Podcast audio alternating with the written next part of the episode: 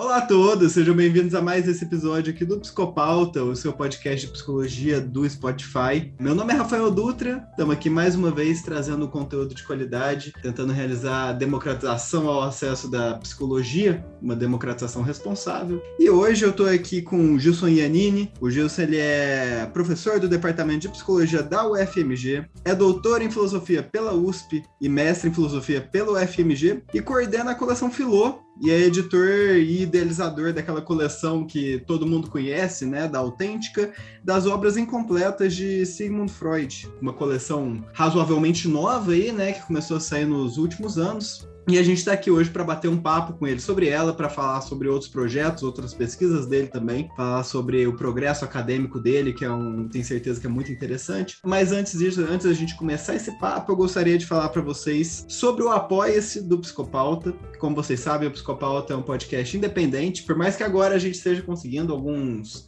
é, patrocinadores eventuais de alguns episódios. A gente sobrevive muito por causa de vocês que ouvem o nosso podcast e auxiliam a gente ali no Apoia-se. Então a gente tem, tem como você ajudar a gente a partir de planos de dois reais, é, em que você recebe os convidados do mês, você pode mandar perguntas. O de cinco reais que você recebe uma newsletter é, quinzenal sobre temas da psicologia, eventos, várias coisas que acontecem nesse meio. E também se você assinar o maior plano, você participa do nosso clube de leitura, que a cada dois meses você recebe um livro de psicologia na sua casa, escolhido a dedo pela gente. Você tem uma discussão com o autor desse livro, e assim, vale muito a pena, e de quebra você já auxilia o projeto a continuar. Sem mais delongas, então. Estou aqui hoje com o Gilson Iannini. Gilson, muito obrigado por estar aqui com a gente hoje. Boa noite, eu que agradeço e já vou começar te fazendo uma pergunta. Como é que faz para fazer essa assinatura? Eu fiquei afim de fazer. então, a gente tem o nosso link, depois eu te mando, inclusive, é apoia-se.com barra psicopauta podcast. Anotado. É, muito, muito legal. Logo menos eu te passo no WhatsApp, mas é um ótimo clube ali de leitura para quem quer se aprofundar, às vezes, quer ter uma, um, algum conteúdo novo, né? Alguns autores, conhecer autores novos, conhecer temas novos. E a gente que vai, a gente seleciona ali os, um, algum livro que a gente gosta e o livro selecionado a gente faz debate a cada dois meses sobre ele e geralmente com o autor do livro, o que vai ser bem legal assim para quem está nesse universo psi. Gilson... Eu já vou te fazer uma oferta. Eu vou oferecer um volume das da edição das obras incompletas de Freud, da editora autêntica, para que você inclua aí né, Com no certeza. do livro. Com certeza, então. A gente, então, gente, ó, quem está ouvindo aqui a gente, já vamos cobrar aqui, vai ter um próximo encontro aí nosso, dos nossos assinantes, para conversar sobre o, o, livro do Gil, que o, o Gilson você organiza. Então, vamos começar a partir daí. Vai, é, Gilson, quem é você? Como você chegou nesse universo aí, se, se apresenta aqui para quem está te ouvindo. Bom, primeiro eu gostaria de agradecer o convite do Rafael Dutra, né, para estar tá aqui no, no Psicopauta falando para os ouvintes do Spotify. Eu gostei muito dessa, desse sintagma que você propôs aí, democratização responsável. Dado o contexto da última semana, dos debates aí, é, absolutamente absurdos, que utilizam argumentos pseudo-democráticos para defender o indefensável. O nosso colega podcaster, né? A polêmica do nosso colega podcaster.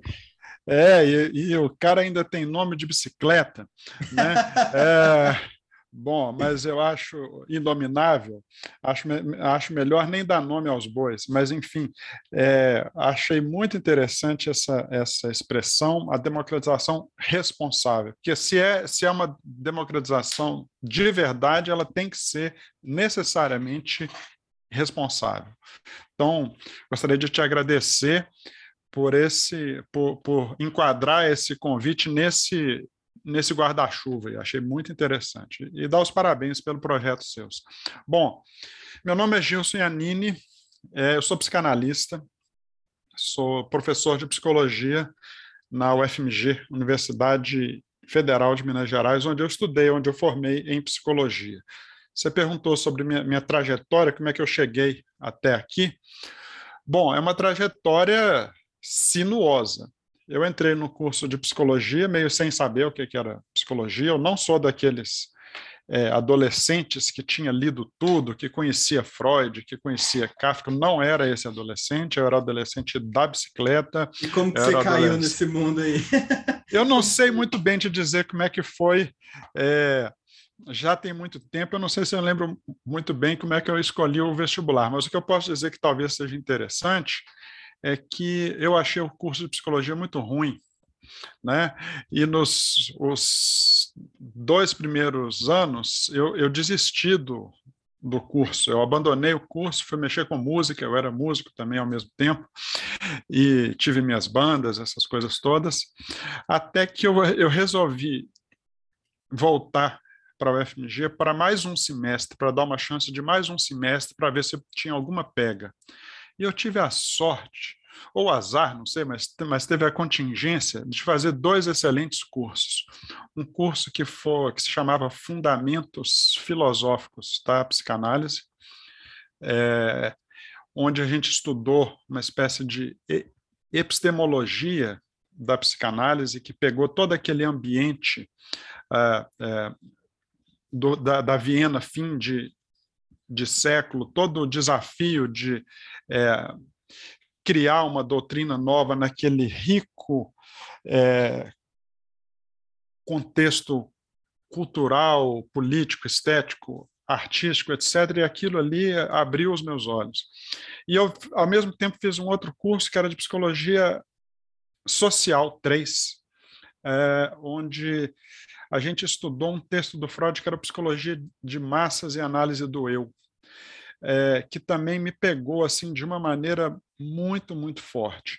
Então, quando eu me interessei pela psicanálise, não foi exatamente pela clínica, foi por esse aspecto epistemológico, por um lado, e é, é, pelo aspecto político e social, de, de outro lado.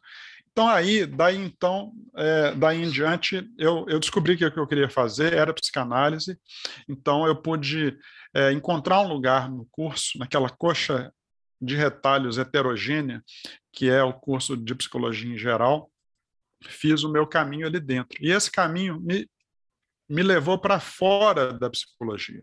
Eu fui fazer meu mestrado na filosofia, meu doutorado na filosofia, comecei minha carreira acadêmica como professor de filosofia no, no, Departamento de Filosofia da Universidade Federal de Ouro Preto, né, onde eu fiquei por quase 20 anos, eu dei aula lá 18, 19 anos. Foi o início da, da, da, da minha carreira como professor e é, pesquisador. Eu eu não abandonei a psicanálise de jeito nenhum. Eu, esse tempo todo eu fiz análise como, como paciente, eu, é, eu trabalhava na interface de filosofia e psicanálise, mas eu trabalhava no departamento de filosofia. Então, por muito tempo, eu frequentei essa fronteira filosofia e psicanálise do lado da, da filosofia e olhando para a psicanálise. A psicanálise era a paisagem do, do, do outro lado. Num certo momento, eu atravessei o rio, né? Atravessei, eh, fui para essa, essa terceira margem aí, que é a psicanálise, e, e isso culminou é, com, com toda uma, uma mudança na, na, minha inserção institucional é, e, e também na, na mudança é, é, na universidade. Eu vim para o departamento de psicologia da UFMG, né, onde lá estou até hoje. Então já tenho uns aninhos aí de carreira acadêmica, é, muitas pesquisas, o, é, orientações tanto em filosofia quanto em psicanálise, mas, mas cada vez mais em psicanálise e cada vez com trabalhos mais clínicos mesmo. Eu acho interessante esse, esse aspecto da, dessa ligação aí, né? Essa, esse coração que é dividido entre psicologia e psicanálise, ou talvez as duas conversem bastante ali também. A gente conversou com o Daniel Omar Pérez, que é um professor Sim, de, claro. da Unicamp, o Daniel, gente boíssima, inclusive. E parte da nossa conversa também é, foi daí, né? Eu vou percebendo cada vez mais uma. Não que tenha. que sejam irmãs, que, é, que a, psicanálise e a filosofia sejam irmãs, mas tem uma, uma adoração muito específica. É, é, difícil quem gosta de psicanálise não gostar de filosofia, ou quem gosta de filosofia não gostar de psicanálise, né? Sim, sim. Foi, foi uma, eu, eu acho que foi uma escolha muito acertada que eu, que, eu, que eu pude fazer. De vez em quando a gente acerta, né? A gente erra muito, mas de vez em quando acerta. Uma vez na é... vida. e é, é, essa vez foi a vez em que eu, eu cruzei o, o corredor da, da psicologia para a filosofia. Né? Fui fazer disciplinas lá, fiz muito mais disciplinas do que era esperado ou, ou, ou, exigido né, de, um, de um estudante, e, e eu, eu amava aquilo. Por muito tempo, inclusive, é, em Ouro Preto, eu dei aula de filosofia grega, filosofia antiga, por muitos anos. De, de, depois eu passei para epistemologia, eu, eu, tive minha época de filosofia estética, filosofia da, da arte. Então foi, é, isso me deu uma, uma formação bem, bem abrangente é, para poder ter uma, uma visão da psicanálise, inclusive, é, tal, que talvez seja um pouco menos dogmática, que me permita inserir a, a psicanálise numa espécie de história do pensamento, na história cultural e política, né?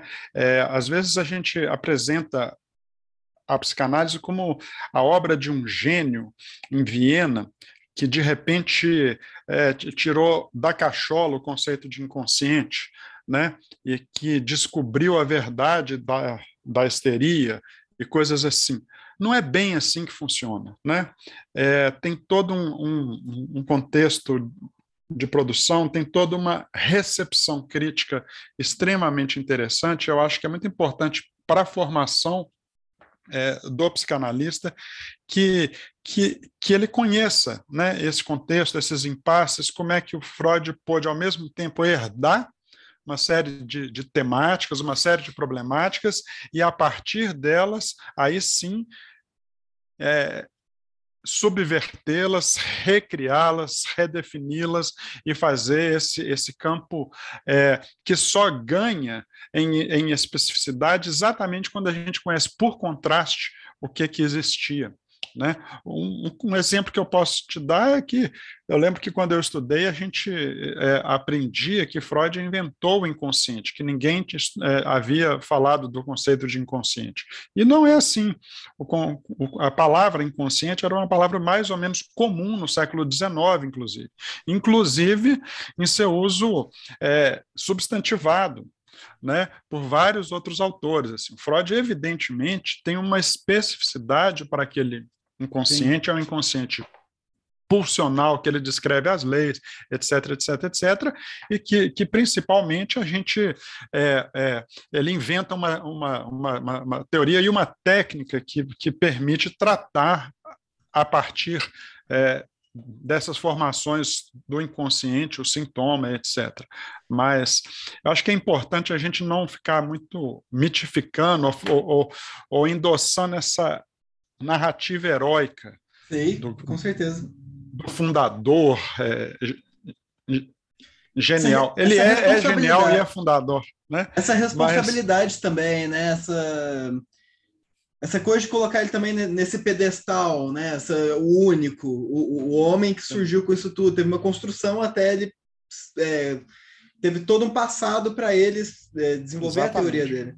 Eu posso estar errado, o, o, filósofo que é você, mas é, até onde eu sei, até vários conceitos da psicanálise, talvez até o inconsciente, se eu não me engano, eram é, na filosofia já tratavam de coisas muito similares a isso sim, na Grécia, sim. por exemplo, né? É, na, assim, a, a, o termo inconsciente mesmo, ele, ele, ele, a gente tem na forma muito próxima do que o Freud foi trabalhar é, é, no pensamento alemão, né, do século XIX, etc. Mas a gente tem, vamos dizer, experiências né, que ultrapassam a consciência, que ultrapassam a vontade livre é, do agente, isso é, tematizado desde sempre. Tá, talvez o exemplo mais conhecido, não por acaso, um exemplo que o Freud é, utilizou muito, empregou muito, estudou muito, é a própria tragédia. Né? Na tragédia grega, tragédia ática, a gente tem uma série de, é, de, de, de, termos, de conceitos, né, que designam uma, uma, uma, uma, um tipo de ação do sujeito em que ele não é exatamente o autor a partir da, de sua interioridade psicológica, vamos dizer assim. Então, a gente tem a Moira, a gente tem a Ate, a gente tem essas intervenções do destino dos deuses, etc., que de alguma maneira determinam a, a nossa ação. Mas a gente tem coisas também extremamente interessantes que se assemelham muito ao que depois o Freud vai desenvolver. Por exemplo, a tese do Epicuro sobre o, o clinamen, né? Então é aquela ideia assim, o universo é atomístico, né? Os, os, eventos são determinados, mas a gente tem uma certa margem de manobra, a gente pode se desviar, a gente pode se deslocar, a gente pode criar uma espécie de tangente, né?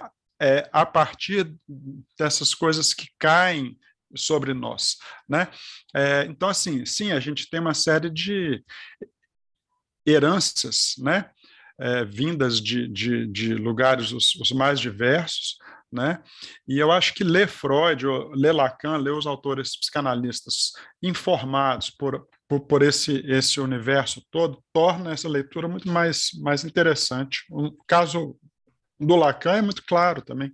Sim. Um autor que é, a cada página que, é, que ele escreve tem uma passagem de Hegel, tem um, uma alusão a Descartes, uma a matemática, uma a literatura e assim por diante. Tem uma exigência do leitor de correr atrás Sim.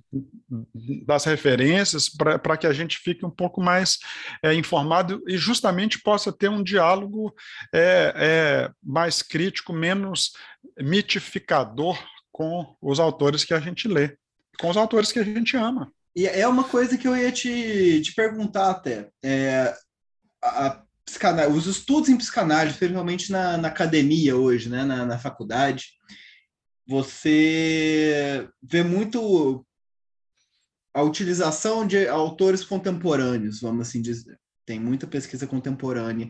Se uma pessoa, teoricamente, quiser partir de um autor contemporâneo, é, eu digo contemporâneo a partir dos anos 70, 80, assim, ela consegue, Sim. a pessoa consegue. Sim, claro.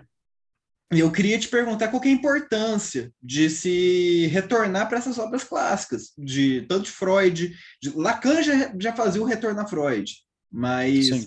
de se retornar a Freud, retornar à obra original de Lacan mesmo, né? Sim, eu acho a, su, a, a, su, a sua pergunta uma pergunta absolutamente essencial. Né? Porque se for para a gente ler é, Freud por o nosso é, sei lá, para provar que, que, que leu o fundador, se for assim para fazer parte da, da cultura geral, se for assim, é, por algum motivo desse tipo, eu não vejo muito, não vejo nenhum sentido. Eu acho que é, um texto, ele é um texto clássico quando ele sobrevive à prova mais dura que tem, que é a prova do tempo. Cronos, para voltar lá à Grécia, né, era o deus que comia, engolia os próprios filhos. Né? Um texto, quando ele tem um teor de verdade é, forte, ele, ele, ele tem alguma coisa então de inatual, né?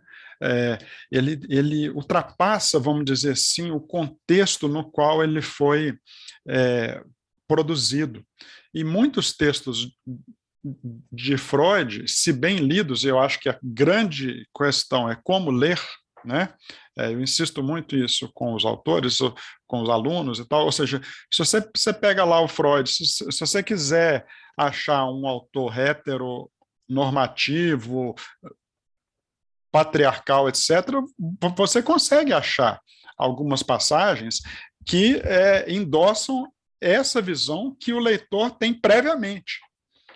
Agora, se você procurar mais fundo um pouco, você vai e contextualizar essas passagens, né? tanto no contexto histórico, tanto no contexto argumentativo, tanto na estrutura teórica né, da doutrina do Freud, etc., é, é, e ver na prática como é que ele, ele, lidava com a clínica dele, etc., você vai matizar completamente essa, esse tipo de leitura que faz parte da doxa, né?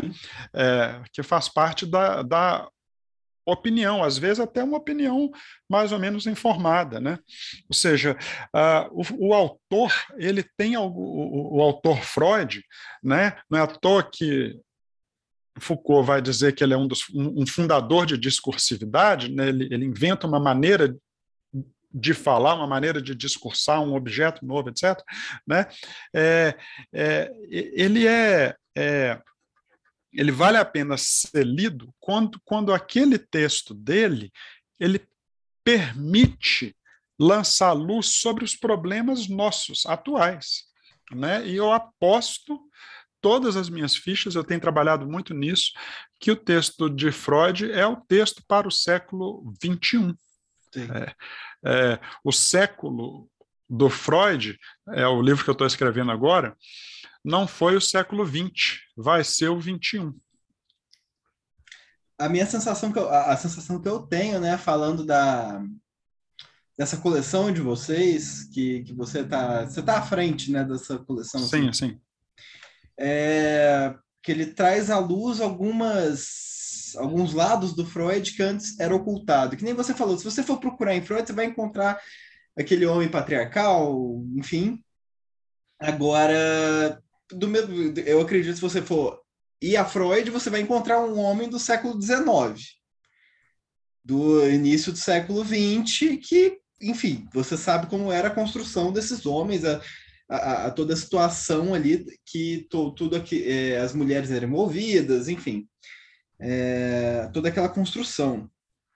Mas essa coleção de vocês, a minha sensação é de que ela traz um novo, novo ar, sabe? Um, um ar, dá dá uma respirada, assim, você consegue encontrar ali, por exemplo, então, vamos falar de sexualidade vamos falar sobre o feminino. Você tem o texto do Freud ali falando, falando sobre isso, começando a entrar ali naquele, naquele assunto, né? Ele, até o final, a minha sensação é que ele ainda tinha muito a dizer, só não teve tempo. Sim. É, e, e, e, assim, a gente tem um cuidado assim, de convidar para escrever notas, para escrever os pós-fácios, os paratextos, é, as pessoas que têm o que dizer, sabe? É, então, nesse volume mesmo que você acabou de se referir agora, que é o volume que se chama Amor, Sexualidade e Feminilidade, é, a gente teve o cuidado de chamar mulheres para fazer essa parte toda das notas, etc. Então, é, o, o paratexto foi um, um para, o, o, o pós-fácil foi escrito pela Maria Rita Kell, né? A gente a gente contou com a, a consultoria da professora Carla Rodrigues da UFRJ, especialista em estudos é, feministas e, e psicanalista também, é, filósofa, para revisar todo o texto para é, para trazer à luz esse debate. E por exemplo a gente encontra uma, umas pérolas né? Eu não vou saber falar exatamente de cor as frases do, do Freud mas nesses textos do Freud tem é, tem frases mais ou menos assim.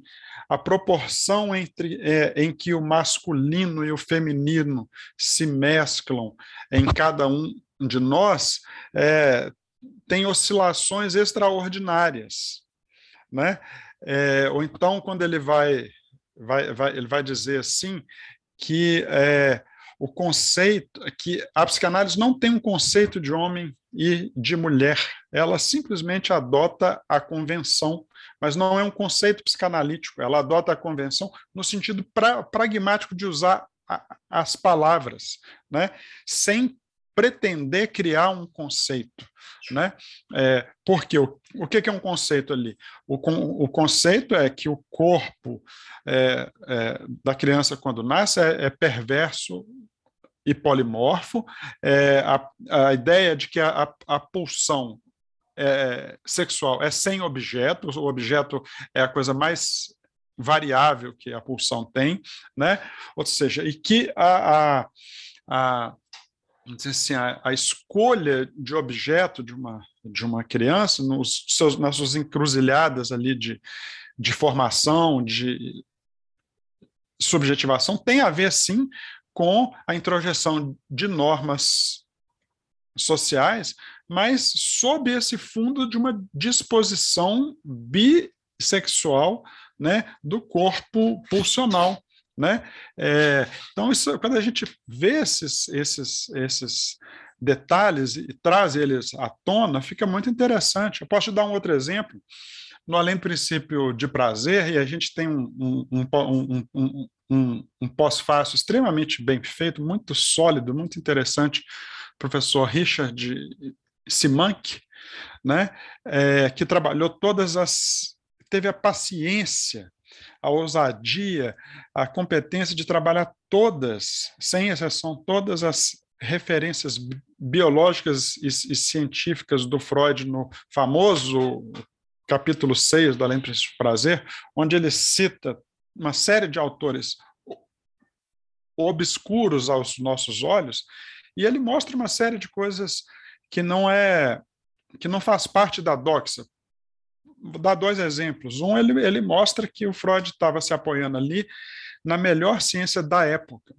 Ao contrário do que muita gente fala, a doxa fala, e mesmo bons autores como Laplanche falam que aquela biologia ali era fantasiosa. Não, ele mostra que aquilo ali era o melhor que havia em ciências da vida na época. E eu posso dar um outro exemplo que me parece muito interessante quando é, o Freud cita autores é, exatamente sobre a proveniência da, das pulsões sexuais, ele cita especialmente dois, é, o Steiner e o Lipschutz, que eram caras que estavam envolvidos em coisas, por exemplo, como as pesquisas que culminaram nas primeiras operações, nas primeiras cirurgias de, eles chamavam naquela época, feminização de homossexuais, era o termo que eles usavam na época. A gente talvez hoje a gente, a gente preferisse falar de redesignação ou alguma coisa assim, ou seja, seriam as cirurgias trans. Né? É, o, o Freud cita esses autores, e sabe que ano que é? O texto é 1920 foi escrito em 1919. Né? É, os cientistas que o Freud cita são esses caras. É, quem é que sabe disso? Quem é que teve a, a paciência de, de, O Freud não fala explicitamente, estou citando esses caras por causa disso. Não. Ele simplesmente cita, ele simplesmente usa. Mas para o bom entendedor, meia palavra basta. É, tem um texto do, do Freud, não lembro se era de 1919, mas é uma carta, na verdade. Tem, tem, diversos livros aí de cartas de Freud, né, compilados assim, mas que era uma mãe que tinha enviado uma carta para ele sobre um filho homossexual e ele retorna essa carta da maneira mais chique possível, daquela maneira de Freud de escrever, mas falando, trazendo para os dias atuais, falando, Larga disso, o moleque tá de boa, deixa, não tem nada Exatamente. De é. é. essa, é, essa, essa, essa carta, é a famosa carta, é, de, ela, ela, ela, na verdade, é de 1935. É, o que você pode estar se confundindo um pouquinho é o texto, a, é, a, psicogênese da, de uma jovem homossexual, que é dessa isso, época, de 18. Isso, verdade, verdade. Né? Mas, mas, nos dois casos, tanto no texto da psicogênese, né, em que a, a moça aparece lá é, no consultório do Freud com a demanda dos pais de corrigir a orientação dela, né? E, e o Freud não dá a mínima bola para isso. O problema era a tentativa de suicídio que ela havia feito, né? É, e ele fala assim: olha, a gente não vai corrigir isso porque isso não é uma doença, né? A escolha dela por outra mulher. A gente vai tra tratar essa moça, mas não corrigir isso, né? Ou seja, gente, isso é 1918, né? É, é, o outro essa carta que você está falando de uma mãe americana, é claro que se você lê em filigrana, você vai achar ali uma série de é, nuances assim que o Freud guarda ainda, evidentemente, uma série de ranços da sociedade em que ele vive, etc. Mas o que basicamente ele fala é assim: olha, o seu filho não está doente. Não, não, é, não tem que curar, porque isso não é uma doença. Né? Se ele tiver infeliz, é outra coisa. Aí sim a gente trata. Exatamente. E olha né? isso, né? Entrando num contexto atual de que, não sei, até 2019, assim, recentemente, o CFP, o Conselho Federal de Psicologia, ainda tendo que reafirmar isso.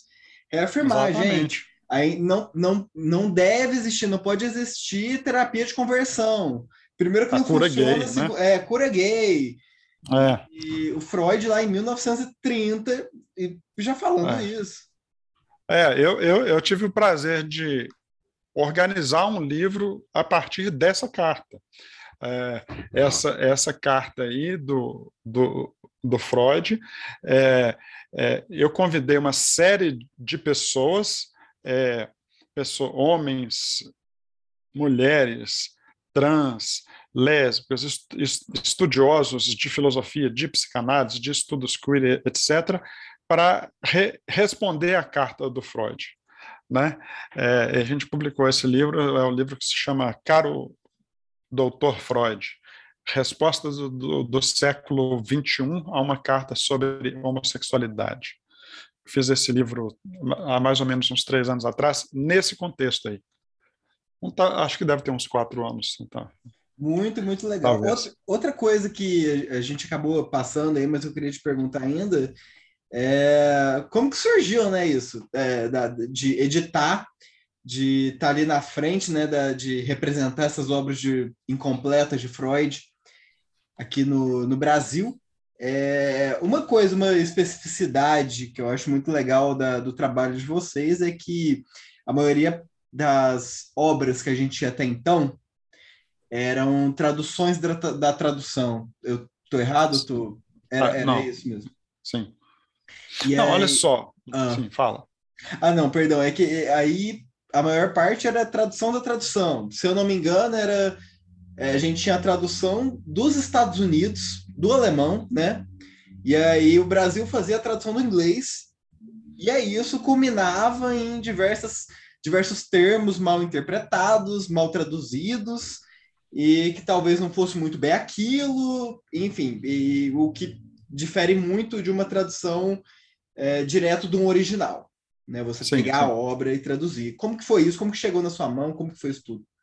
Então, para é, esclarecer um pouquinho esse, esse, esse, esse processo, você tem razão. As, as, a, a, a, obra mais conhecida a, até alguns anos atrás, a coleção onde eu estudei, qualquer pessoa que tenha aí é, só na, na faixa acima de uns trinta e tantos anos, estudou pela, pela coleção da Imago, a, a, famosa a coleção Standard, da editora Imago, que era a, a, a, a, a organização extremamente bem feita, aliás, pelo editor James Strachey, né, que tem aquelas notas do editor inglês que são muito boas, etc. Do ponto de vista editorial, essa, essa coleção é muito, muito bem feita, mas a tradução dela já no inglês tinha uma série de, de problemas, muito em função da influência do próprio Ernest Jones, né, do contexto americano de, de alguma maneira,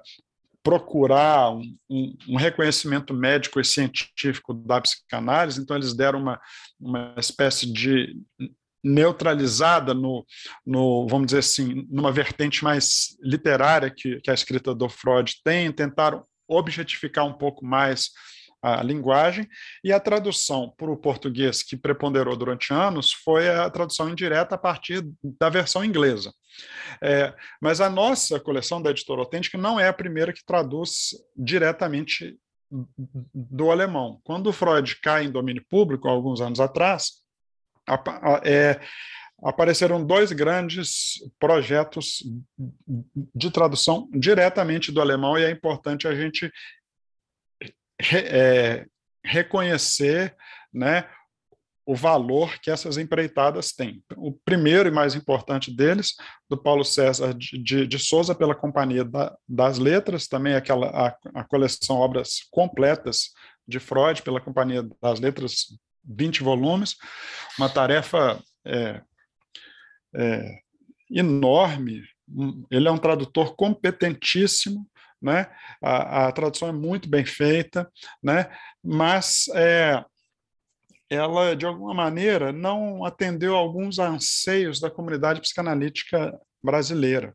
Ele talvez tenha, tenha carregado a mão um pouquinho mais do que é, é, era esperado, exatamente na vertente literária que havia sido é, descaracterizada ou desprezada na versão anterior. Então, acaba que, que muitos críticos é, viram ali uma espécie de, vamos dizer assim, é, é, é não vou dizer de descuido, mas um pouquinho, é, é uma, uma, certa flutuação é, terminológica indesejável, ou seja, a, a, o, a gente tem que entender que é, o texto de Freud é um texto é, que, entre outras coisas, embasa uma prática clínica. Então, ele também é um texto que, apesar de ter essas virtudes literárias importantíssimas, todo o estilo do Freud, os vários estilos que o Freud tem nos vários ensaios, né, que que ele faz, nas, nas várias formas que ele adota de escrever, né? É, é, ele tem essa, essas, essas virtudes como escritor, ele ganha o prêmio Goethe por muitas razões, inclusive essa da qualidade da escrita, mas ele é um autor que escreve com conceitos. Né? E, e, e, e conceitos que são reconhecidos no interior de uma comunidade psicanalítica. Né? É, é, infelizmente, a, a, a, coleção da, da companhia não foi muito atenta a esses anseios, vamos dizer assim. É, ao lado disso, surge é, mas assim é uma tradução muito bem feita não tem a, a, a, o Brasil está claro. numa posição hoje o Brasil está numa posição hoje que é uma, uma posição privilegiadíssima a gente tem três boas coleções que são traduzidas diretamente do alemão, nenhuma delas está certa ou, ou errada. Quais, são, quais são elas?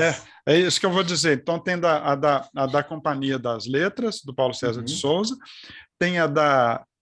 Aí a, apareceu em seguida da LPM, do Renato Svick, né? É, que também que é um, um, um, um tradutor é, totalmente bilíngue, né? Uhum. Então, assim, não tem, não é uma, uma, uma questão, ah, é, essa daqui está errada, a outra está certa. Ou é, esse termo aqui está errado e a gente troca esse termo por aquele está certo. Entendi. Não é, não, não é isso, é uma. A gente está entre escolhas, vamos dizer assim, de é, estilos de texto, estilos editoriais é, de propostas de como que os tradutores e os editores veem a psicanálise. Uhum. A tradução envolve isso, né? Envolve isso, ou seja, o ponto que ficou claro ao longo do tempo é que uma tradução nunca é um problema apenas semântico.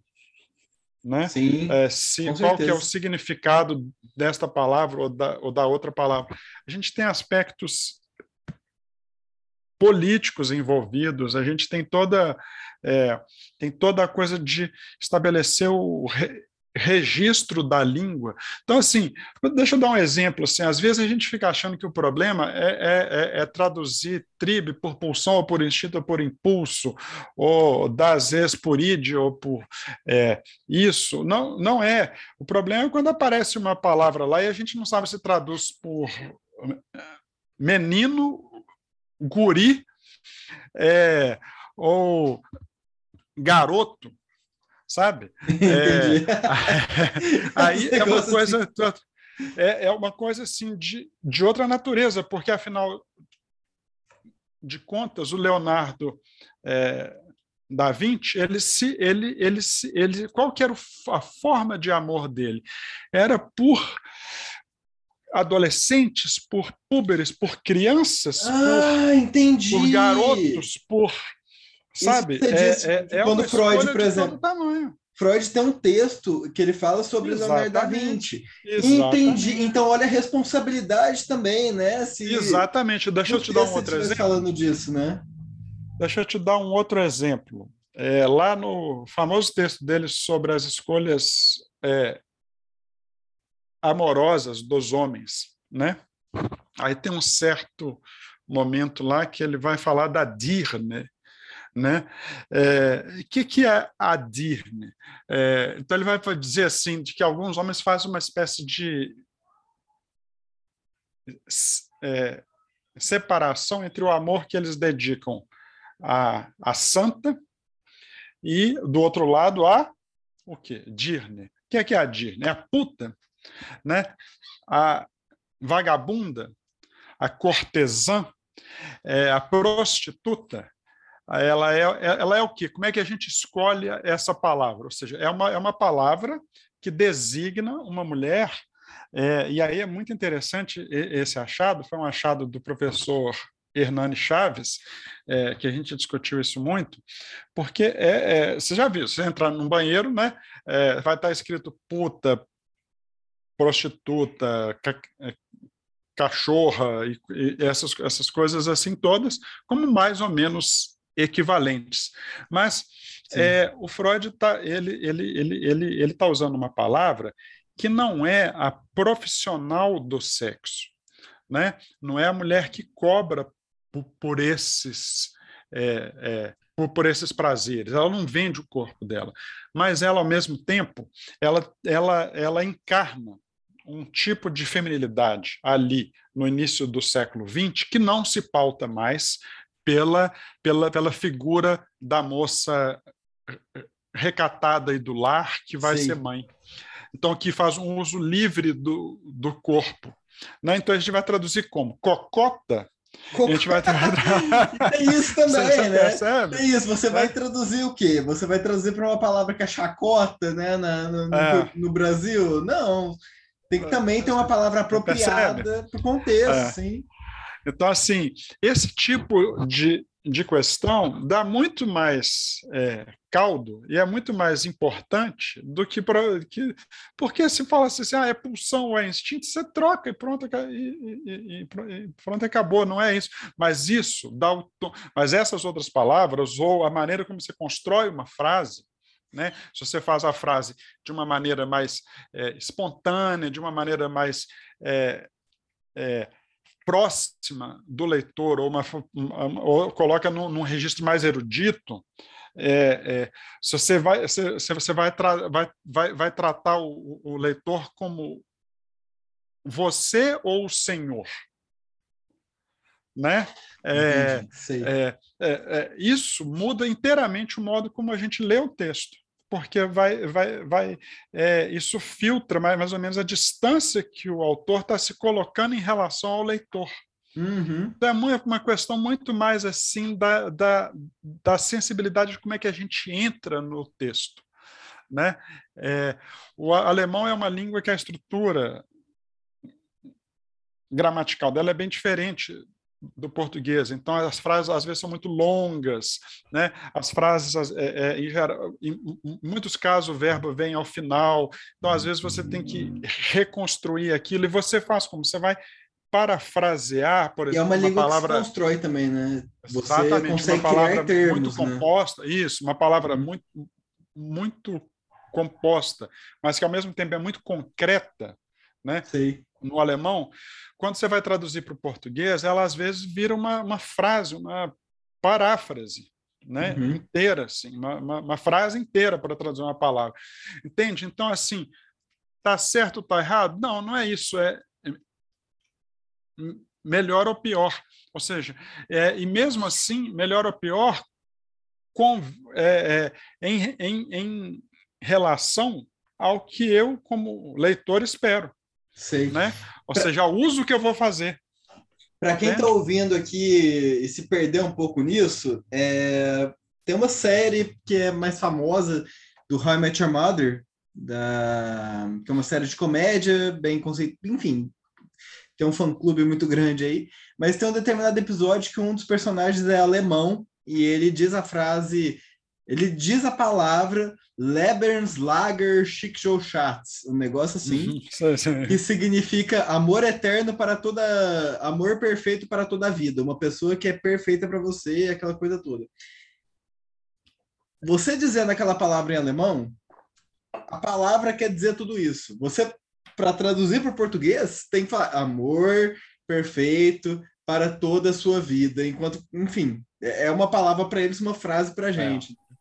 É, e, tem, e, e, e, tem algumas coisas que são muito difíceis. Talvez um dos termos mais difíceis de traduzir do Freud é o angst. O, o, Qual que é esse? O, angst. É, é, dá dá para traduzir por ansiedade, por angústia, por medo. Né? E nenhum do, dos três está errado. Vai depender muito do contexto. Uma, uma criança de, de quatro anos alemã, ela, se ela tiver com medo de alguma coisa, ela vai usar a palavra angst. Então, assim, o ter, é, tá, tá, talvez o sentido mais imediato que o falante é, é comum é, do alemão tenha para o termo angst é medo. Né? Mas, na teoria psicanalítica, é, é, isso acabou se transformando na teoria da angústia. O que não anula que, por exemplo, o pequeno Hans diante do cavalo, ele sente angst. E aí é o quê? É angústia ou é medo? Nesse contexto? Ele está com angústia ou está com medo? Você percebe? E, e aí, você escolhe lá, você escolhe um, você escolhe medo, tá, beleza, é medo, mas daí a, a duas páginas o Freud usa outra vez a palavra angst, num contexto que conceitualmente a gente entenderia mais como angústia, e aí como é que você faz? Num Sim. você colocou medo, no outro você colocou an, angústia, né? Né? Então, como é, que você, como é que você faz? O leitor não tem obrigação de saber que o Freud está usando a mesma palavra nos dois casos. Ele não tem como saber. Na coleção, sabe como é que a gente faz? Ah. A gente traduz, num momento como medo, no outro momento como angústia, põe entre colchetes o angst. O, o leitor tira suas, suas conclusões. Não, mas perfeito desse jeito também, né? Dá uma, uma facilidade, mas também uma. a, a interpretação eu acho que nesse caso da, da, da teoria do Freud, ali, da obra do Freud, se torna mais responsável. Você é, não está supondo fica a cargo coisa. do leitor. Né? A, gente, a gente avisa, nesse texto estão traduzindo assim, na primeira ocorrência vai ser assim, na outra é assim, tal. O, o leitor vai ter que se virar ali com isso, porque não é mesmo é, uma coisa tão simples assim como você trocar uma palavra, etc. A gente está rendendo muito aqui a conversa, mas outra parte que eu queria perguntar é, duas perguntas, vou juntar em uma. Vamos lá. É se, essa coleção, o que, que é essa obras incompletas, né? É, o que que essas obras de Freud contribuem para a gente, para nossa compreensão da psicanálise hoje em dia? É, o mundo tava tinha uma compreensão da psicanálise, o Brasil, as academias, enfim, a gente tinha uma compreensão da psicanálise X até 2015. Quando vocês lançaram a coleção? Nossa, eu nem sei te dizer, mas eu acho que foi em 2013 que, que, que começou, viu? Então vamos colocar até 2013. Até 2013 a gente tinha essa compreensão da, da obra de Freud. A partir de determinado momento chegam as obras incompletas, né? Os textos incompletos de Freud, outras contribuições que às vezes ele não finalizou o pensamento ali, enfim. Mas qual que é a contribuição né, dessa, dessas obras para o contexto geral de Freud e como que ele se mantém atual né, a partir delas? Porque é que nem aquela questão do respiro que a gente já falou, né? Esse novo fôlego que deu para ele. É, a minha, minha, a minha obsessão, vamos dizer assim, é é, porque é isso, né? A gente, a gente transforma os sintomas nossos em coisas é, interessantes para o outro também. É mais ou menos isso que a gente, que a gente pode fazer numa análise.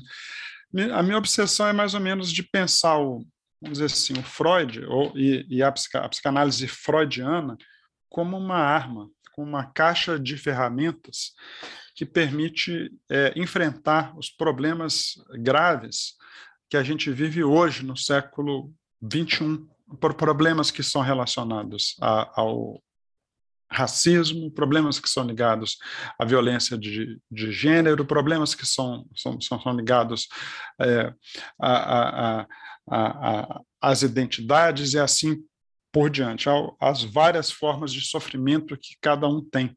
Né? Então, é, a, a ideia é mais ou menos de mostrar Freud como um autor vivo, né?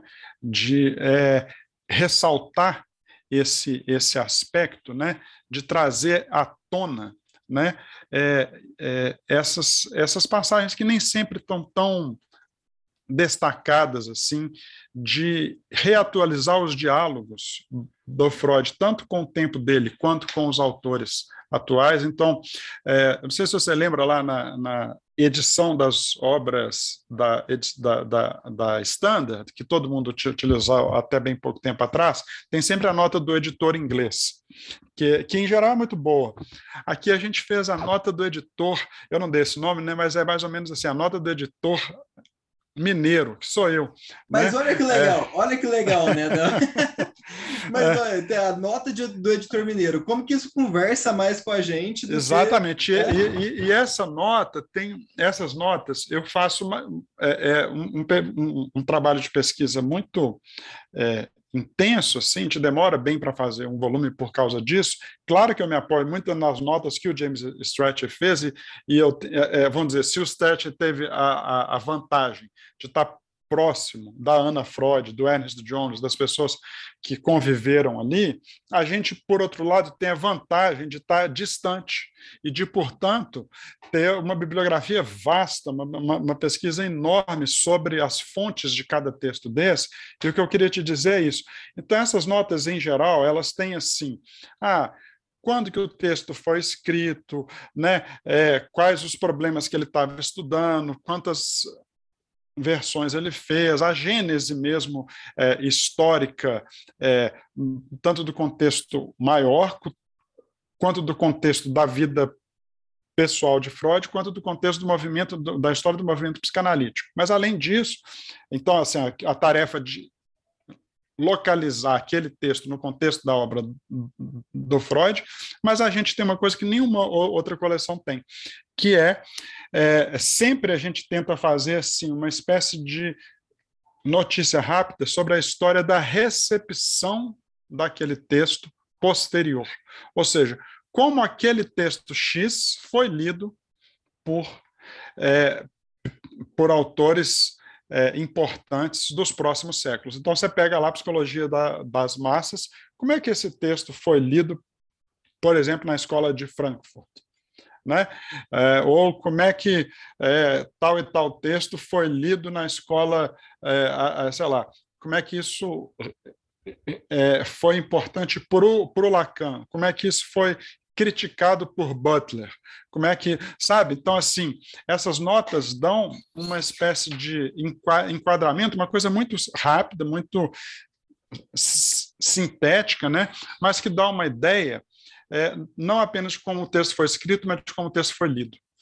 Né? Isso só a, a distância que, que permite isso. Né?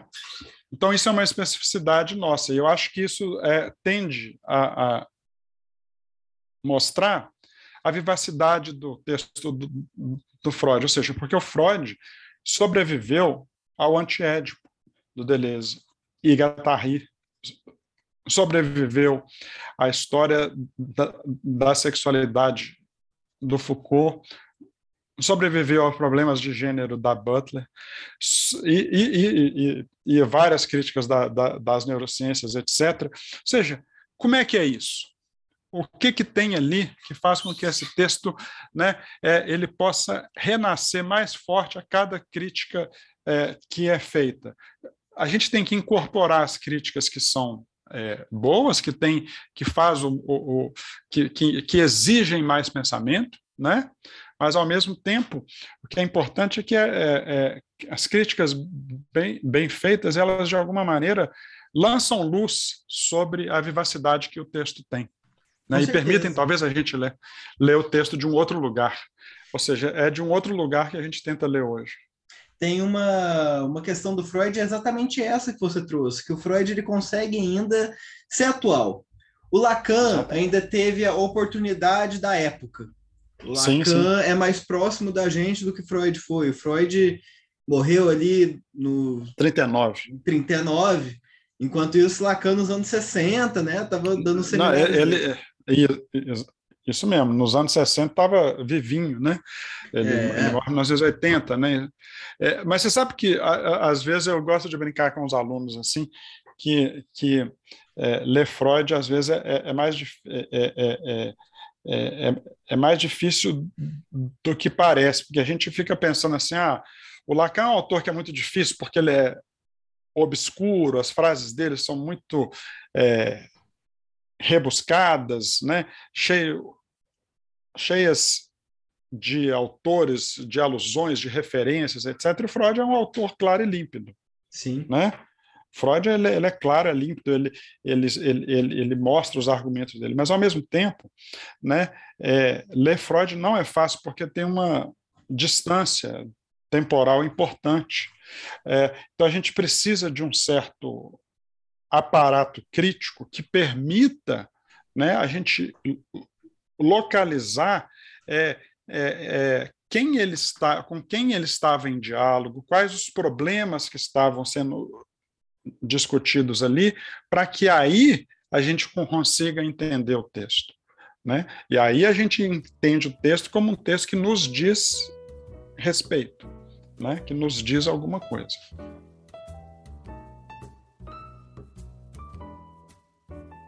Eu ia trazer aqui agora da, da outra parte. Você tem, além disso, outros projetos, né? É, da, dos sonhos na pandemia.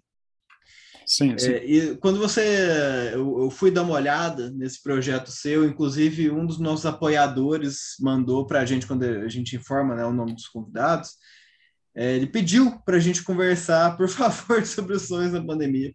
O, a Folha de São Paulo, um tempo atrás, acho que ali em 2020, fez uma, é, uma matéria no podcast deles falando sobre isso, chamaram o professor Christian Dunker para comentar um pouquinho ali, mas que eles fazem uma comparação sobre os sonhos que as matérias que eles tinham na época sobre os sonhos em 2000 e 2000 na última grande pandemia da gripe espanhola como que era para as pessoas. E como que estava sendo hoje e conversando com amigos, conversando com pessoas conhecidas, é algo incomum. Todo mundo teve sonhos pandêmicos. Sonho de você estar tá trancado, sonho de você estar tá retomando sua vida que você perdeu, sabe? É, muita gente que perdeu, por exemplo, a faculdade, no último ano de faculdade. Estava é, no último ano, era para ter formatura, não teve. Pessoa que estava ali na, indo para o colegial. Vidas que às vezes foram interrompidas e nesse caos todo que a gente viveu, pessoas morrendo, né? Mais de 600 mil pessoas.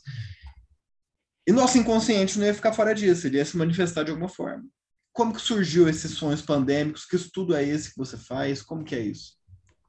Então, essa, esse, esse estudo, essa pesquisa so, sobre os sonhos na pandemia, ela, ela surgiu contingentemente, evidentemente, né? É, no contexto, eu estava dando um curso sobre a interpretação dos sonhos na, na, na pós-graduação em psicologia da UFMG, quando veio a pandemia. A gente estava, a gente tinha feito talvez duas aulas, estava no, no iníciozinho do semestre, veio a pandemia.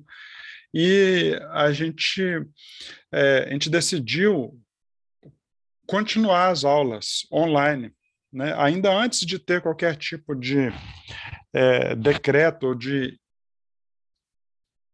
regulamentação de como é que, que, seria isso, eu e os meus alunos, a gente, a gente decidiu, não, nós vamos continuar estudando aqui o texto tal, vamos, é bom que a gente mantenha o vínculo, e, e rapidissimamente, assim, coisa de duas semanas, a gente percebeu as pessoas começando a, a compartilhar ações no Facebook, no, no, Instagram, então a gente começou a desenhar essa pesquisa no contexto do curso de pós-graduação, e começamos a coletar os sonhos. Em quatro meses a gente tinha mil sonhos.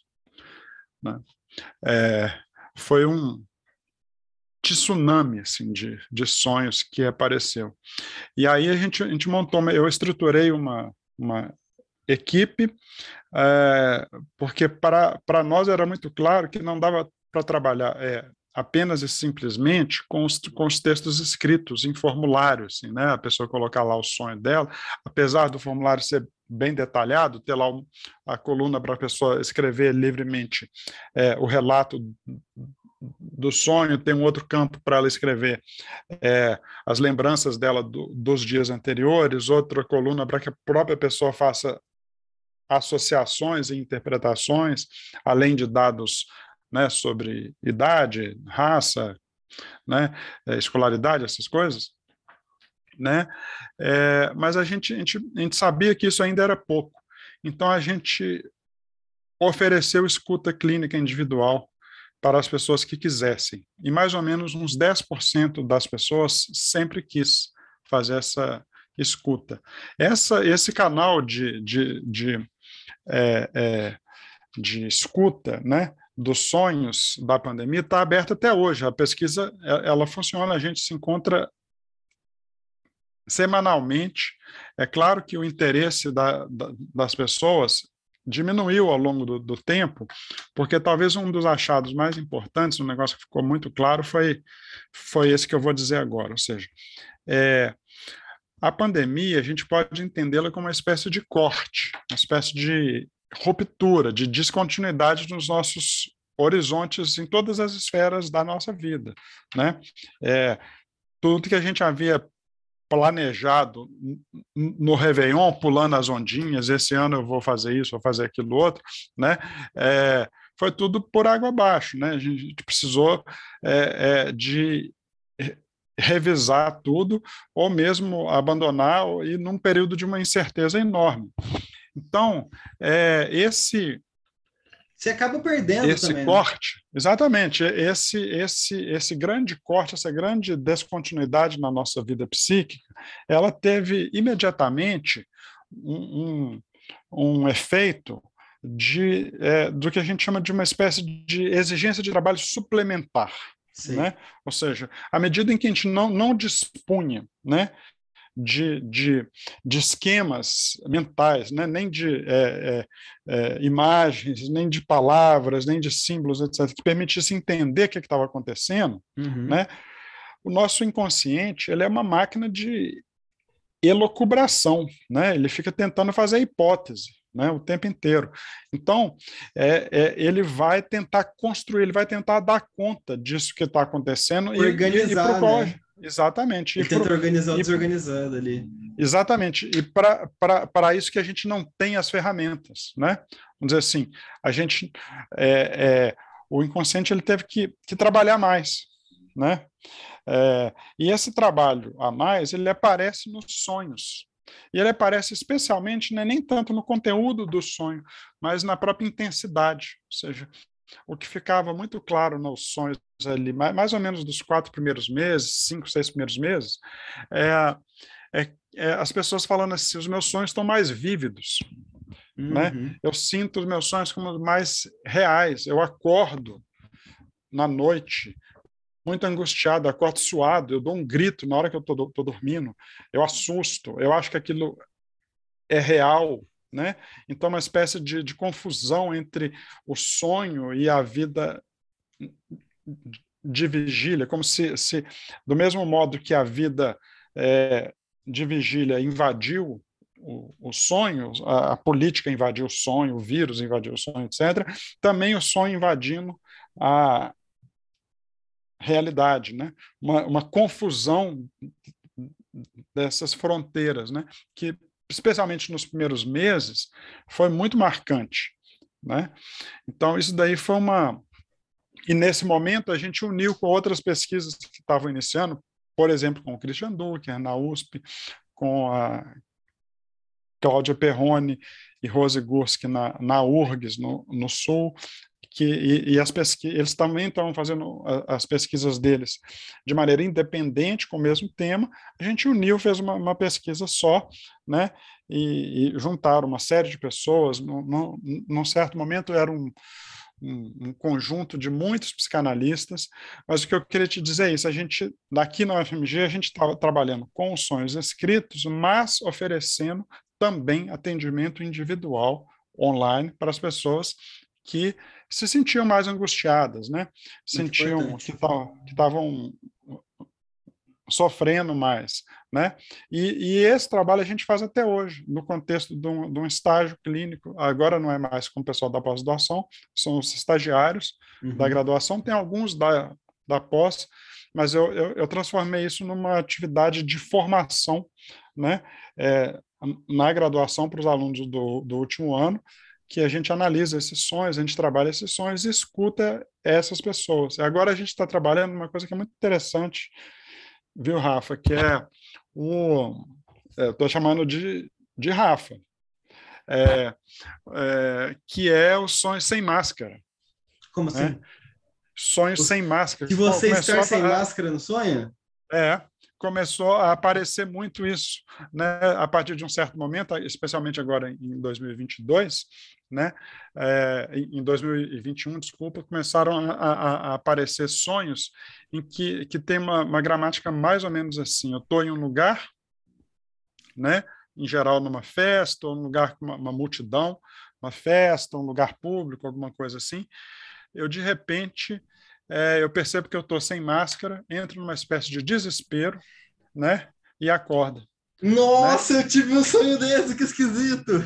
Você teve um sonho desse? Eu tive um sonho desse, exatamente. Era um sonho que eu estava, é, se eu não me engano, indo no shopping, alguma coisa assim. E aí, quando eu vejo, eu tô no meio do shopping, eu ponho a mão nos bolsos, não tenho máscara, não, não consigo colocar máscara, eu entro em pânico e não tem como eu fugir, não tem como eu voltar. Ai, meu Deus, cadê minha máscara? É, é acontece. Nossa, que legal. Muito, muito a gente legal. Tá, tá, a gente está descrevendo isso como um sonho típico.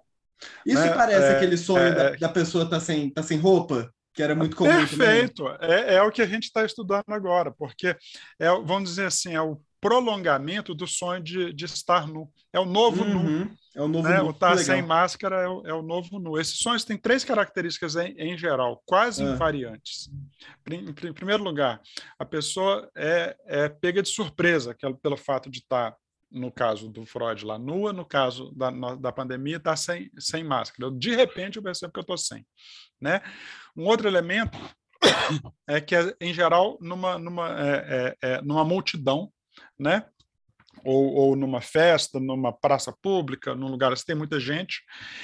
É, e essas outras pessoas são indiferentes. Isso é muito, é muito interessante. As outras pessoas não estão nem aí né, para o fato de eu estar sem, sem máscara.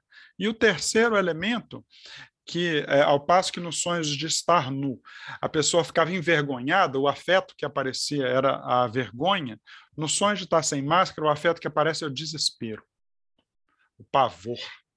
Né? É, então a pessoa entra numa espécie de desespero assim, frequentemente ela acorda com isso. Tem um sonho muito interessante, mas ele não é o único assim, mas ele, ele me chama muita atenção. É, eu não vou esquecer ele mais, que, é, que tem uma, uma, uma cena de assassinato, né? Então a pessoa está lá, uma, uma, tem um assalto, tem um assassinato, acontece um tanto de coisa, eu não vou entrar em detalhes, e nada disso acorda a moça. No meio disso, de, de, de, com, com a pessoa morta lá, o marido dela tirou no cara, ela percebe que ela está sem máscara e ela acorda. Né?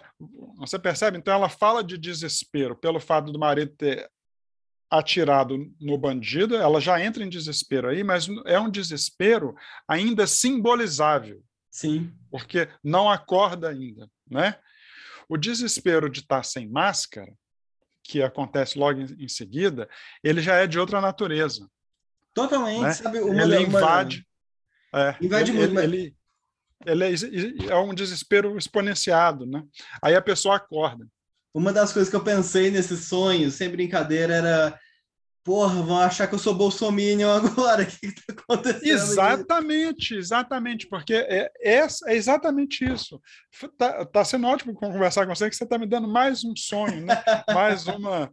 é, comprovação para a hipótese que a gente está tá, tá trabalhando lá, porque é um pouco isso. O, o, o capítulo que a gente está terminando de escrever agora chama Sonhos Desmascarados.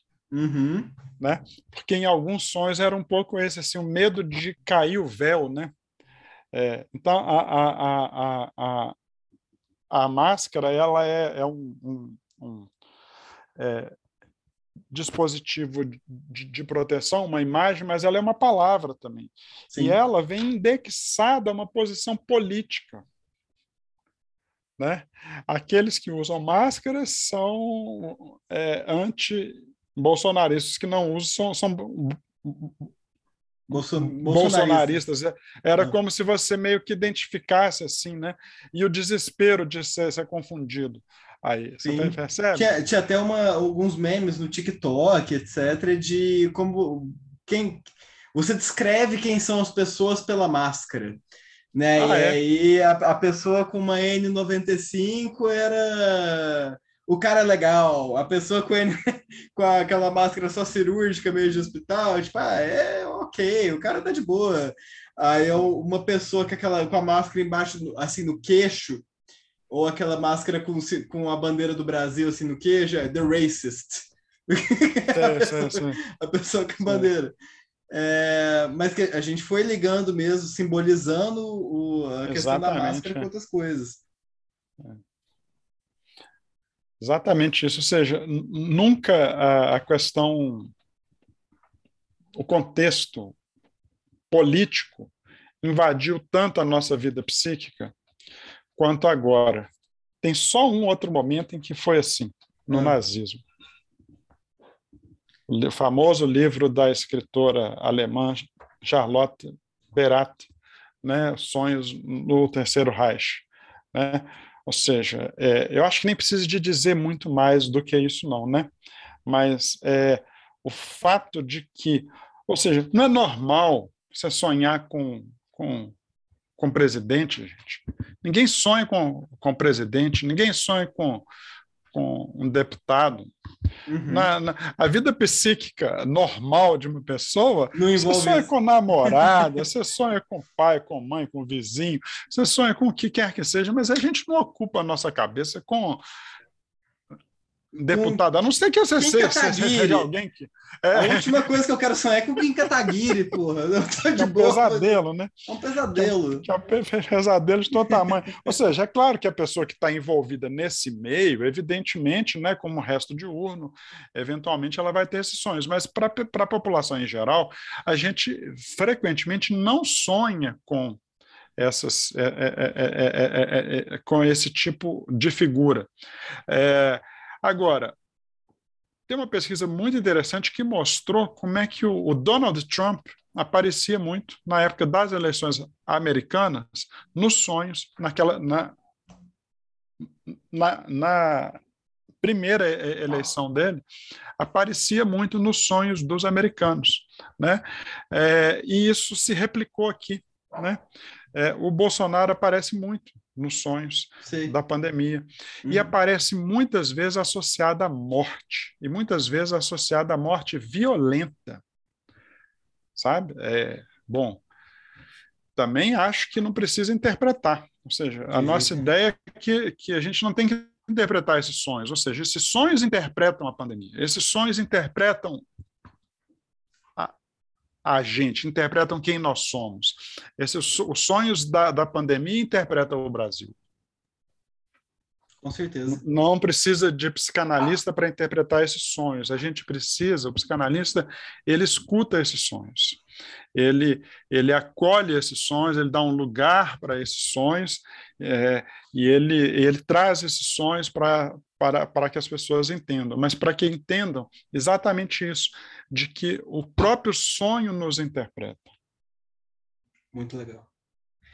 E uma coisa que eu penso, às vezes, o, o Freud, ele foi morrer ali em 39, né? Sim.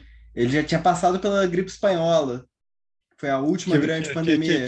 Que, ele é, escreveu sobre a gripe espanhola. Ele, ele falou algo sobre na época? Olha só, a, a gripe espanhola tem uma coisa é, é, muito importante, porque o Freud perde uma filha, né? Ele perde uma, uma, filha, uma filha, a Sophie, para a gripe espanhola é, em cinco dias. Ela adoece, ela estava super bem, né? Tinha nada, né? E ela adoece em cinco dias. A bela e jovem é, Sofia, que já era mãe, era mãe do, de, um, de, um, de um pequeno bebê, o Ernest. Aliás, aquele, o famoso bebê do, do, do famoso exemplo do Fordá, né? Quem já leu Além do Princípio de Prazer, aquele o, o, o menininho que brinca com o carretel, né? É, é, é, filho é filho dela e se e, e abrindo um parênteses dentro do parênteses se transformou em psicanalista, o Ernest Freud. Ele virou psicanalista, viveu até os noventa e tantos anos. A gente vai publicar aqui agora, né? Você sabe o que? O diário da Sophie, o diário da mãe do Ernest.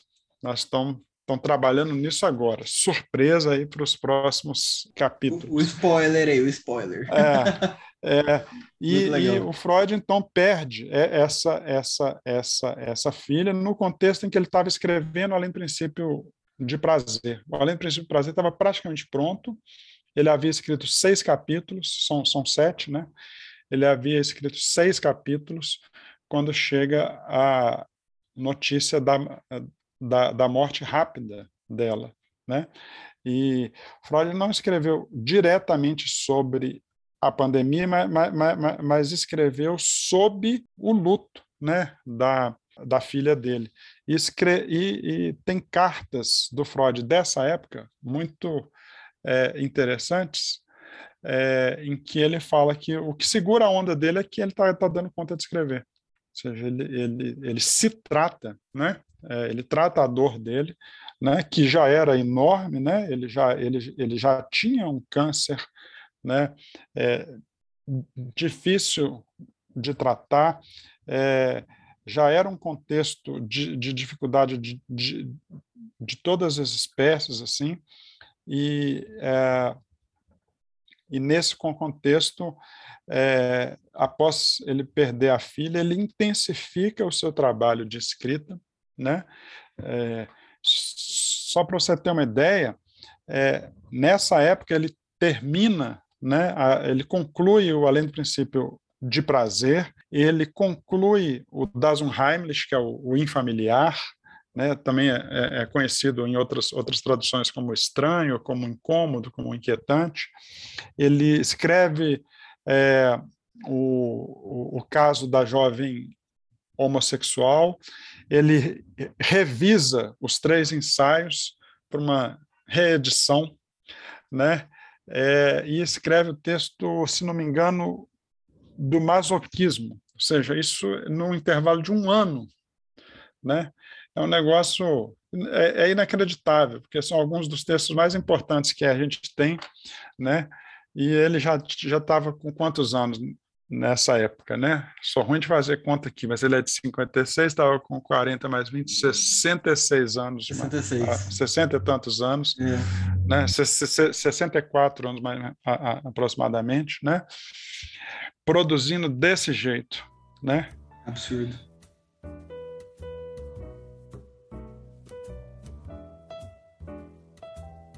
Gilson, é, para a gente terminando aqui então, geralmente no final da nossa conversa eu sempre abro para o nosso convidado dar indicação de livros, autores, música, filme, o que você quiser, que conecte ali um pouco com o papo que a gente teve hoje.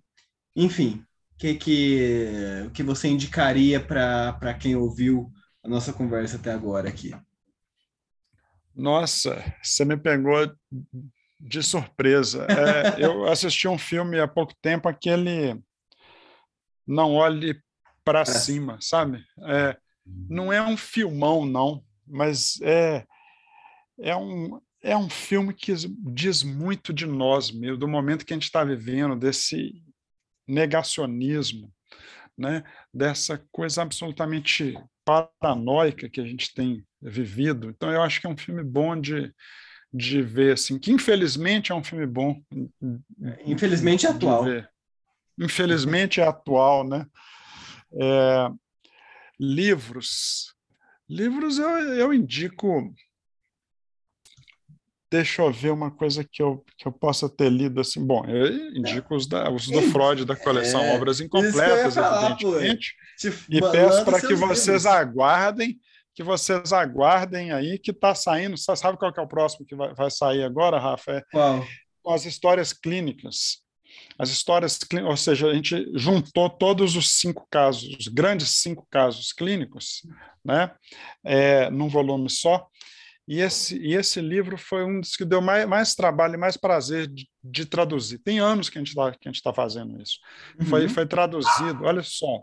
Porque o Freud, é, só para se a gente tiver um minutinho. Claro, é, claro. Freud tem, tem muitos estilos, né? Se você pega o Freud lá, do Futuro de uma Ilusão, é um escritor militante, panfletário.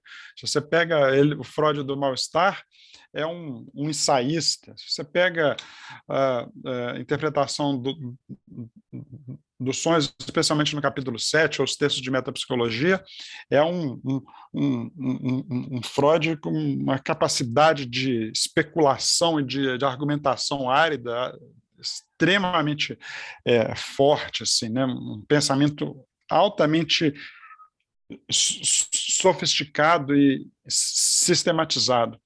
Se você pega os casos clínicos, é um grande narrador, um escritor de mão cheia, né? É, que conta detalhes que você praticamente enxerga a cena que ele que ele está descrevendo, né? Então, para esse volume em especial, a gente teve o cuidado de pedir a, a tradução para um professor de literatura, o Tito Lívio Cruz Romão, que traduziu esse, esses casos clínicos com um cuidado muito especial a esse aspecto é, literário, né? Passou, evidentemente, por duas revisões de tradução, uma da é, Maria Rita Salzano, que, que, que é uma das tradutoras mais competentes da coleção, já fez várias outras obras com, com a gente, e o último que, que trabalha e que, que estabelece a, a versão final do texto é o meu parceirão na equipe, o Pedro Leodoro Tavares. Ele é o coordenador de tradução e que está comigo desde o primeiro minuto, né, em todos os, os volumes. Ele é o, o, que estabelece o texto, é, é, a versão final da, da tradução, ele, ele, ele que assina. Né? Eu cuido de toda a parte editorial, os paratextos, eu discuto a tradução, as escolhas, isso tudo, mas eu não entro diretamente na tradução. Isso é o Pedro que cuida. Pedro é, é psicanalista e, e, professor do departamento de tradução, do programa de tradução da Universidade Federal de Santa Catarina. Já foi professor na, na USP, no, no departamento de letras germânicas. Então, é um cara que tem uma, uma formação dupla em germanística é, e em psicanálise. Né? Então, assim, talvez, o, que talvez nada, sem dúvida, é o cara mãos, mais né? preparado, mais preparado para traduzir Freud hoje. Sem dúvida. No, no Brasil. Então, ele cuida dessa, é, da uniformização da, da terminologia, essa, essa coisa toda, e ele, e ele, ele acabou de entregar a, a coisa de mais ou menos um mês, a versão final né, dos casos clínicos. Eu estou trabalhando agora na, no, nos paratextos, nas notas finais, e espero que a gente tenha esse volume ainda esse, esse, esse semestre. Então, esse daí eu indico fortemente. Agora, um outro livro que eu indicaria, que eu acho que é importantíssimo, é um livro do Jorge Dilberman, A Sobrevivência dos Vagalumes, que eu acho que é um livro que deveria ser obrigatório de ser lido por quem está vivendo esses tempos sombrios que estamos vivendo agora. Esse livro eu indicaria como uma coisa de fora da psicanálise. Eu acho que é um, um super livro, muito, muito impactante, muito forte, muito inteligente. Perfeito, Gilson. Bom, vou agradecer aqui de novo pela sua presença. Gente, quem acompanhou até agora aqui, muito obrigado por ter. Eu espero que, gente, que você tenha curtido o nosso papo. Adorei. É... Nossa, mas acho que se, eu, se, eu, se a gente não tivesse que jantar, a gente continuaria esse papo por muito tempo aqui ainda. Sem dúvida. E é, antes de você terminar esse episódio, eu gostaria que vocês fossem ali, classifica o Psicopauta aqui no, no Spotify, é só ele na estrelinha, que ajuda a chegar em mais gente. Compartilha com o tio, com a avó, com quem você acha que vai gostar, com quem. Com amigo de Freud, com, enfim, com o professor. Ajuda a chegar nas suas comunidades também, na, nas pessoas ali da, da sua universidade, que isso é muito importante, já ajuda a gente além de você ser um apoiador e também seguir a gente aqui no Spotify. O Gilson tá no Instagram, né, Gilson? Você quer Sim. indicar aqui para a gente também, além de, de, de conhecerem nessa coleção que ele trabalha, das obras incompletas. Que eu, que eu, que eu gostaria de indicar, sabe o que, que é? É o Instagram dos sonhos confinados. Perfeito. É, eu queria que as pessoas que tiverem sonhos aí, inclusive esse sonho seu, viu, Rafa? Se você quiser colocar ele lá, bem-vindo. Né? É, e eu, eu queria dizer isso, né? A, a, a, a participação na pesquisa é, é, livre, aberta para, para todo mundo. Você pode é, é, anônima, a pessoa pode contar o seu sonho. A do, do Rafael não vai ser anônima mais, que agora já é pública, né? agora mas, mas, mas é, a, a, a, a, pessoa escolhe um, um pseudônimo, conta o sonho lá, e se quiser, vai, vai, vai ter o, o auxílio luxuoso é, da escuta de um psicanalista para gratuita para conversar sobre os medos, as angústias, uh, o, o, sofrimento que cada um está passando aí. É, eu acho que isso serve também para destacar a função pública, que a, a, função social que a universidade pública tem, né? Sim, gente. Agradeço além de participar da pesquisa, de cara você já, já consegue, consegue, todo esse acolhimento interessante que eles oferecem. Olha, lembra dessa frase que de graça tem injeção na testa, viu, gente? Vai lá, vocês auxiliam na pesquisa brasileira. Olha aí, é só é, só é benefício, não tem, não tem nenhum ponto contra. Mas você estava dizendo, Justo? Não, é isso, eu só é, te agradecer, achei a conversa muito interessante e desejar longa vida aí ao psicopauta. Muito obrigado, Gilson. E, gente, o Psicopauta dessa semana fica por aqui. Muito obrigado a quem ouviu até agora. E tchau, tchau.